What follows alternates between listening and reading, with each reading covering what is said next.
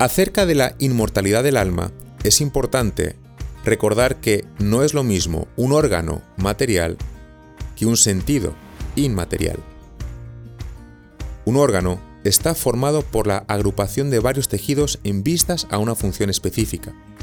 El ojo, la oreja, la boca, la nariz, la piel.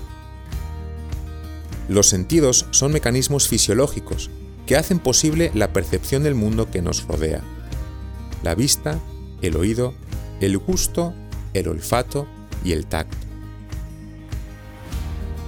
Tampoco es lo mismo una sinapsis que un razonamiento.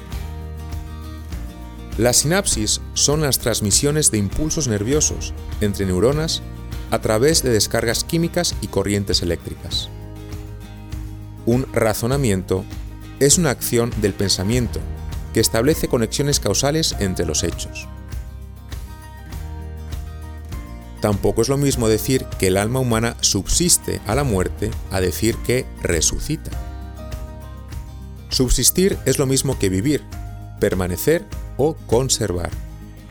Como decimos que la mente, la conciencia, el sujeto del pensamiento tiene una actividad propia, o sea que razona, decimos que existe por sí misma, aunque el cuerpo se corrompa o se apague su centro de operaciones, que es el hipotálamo. Se habla de resurrección cuando nos referimos a la reconstitución del mismo cuerpo que un hombre tenía antes de morir, en unión plena con el alma. Por eso, realmente, el alma no resucita, porque nunca dejó de estar viva y consciente. Lo que realmente resucita es el cuerpo. Por todo ello, pregúntate, ¿quién percibe la realidad el tejido del ojo, material, o el sentido de la vista, inmaterial.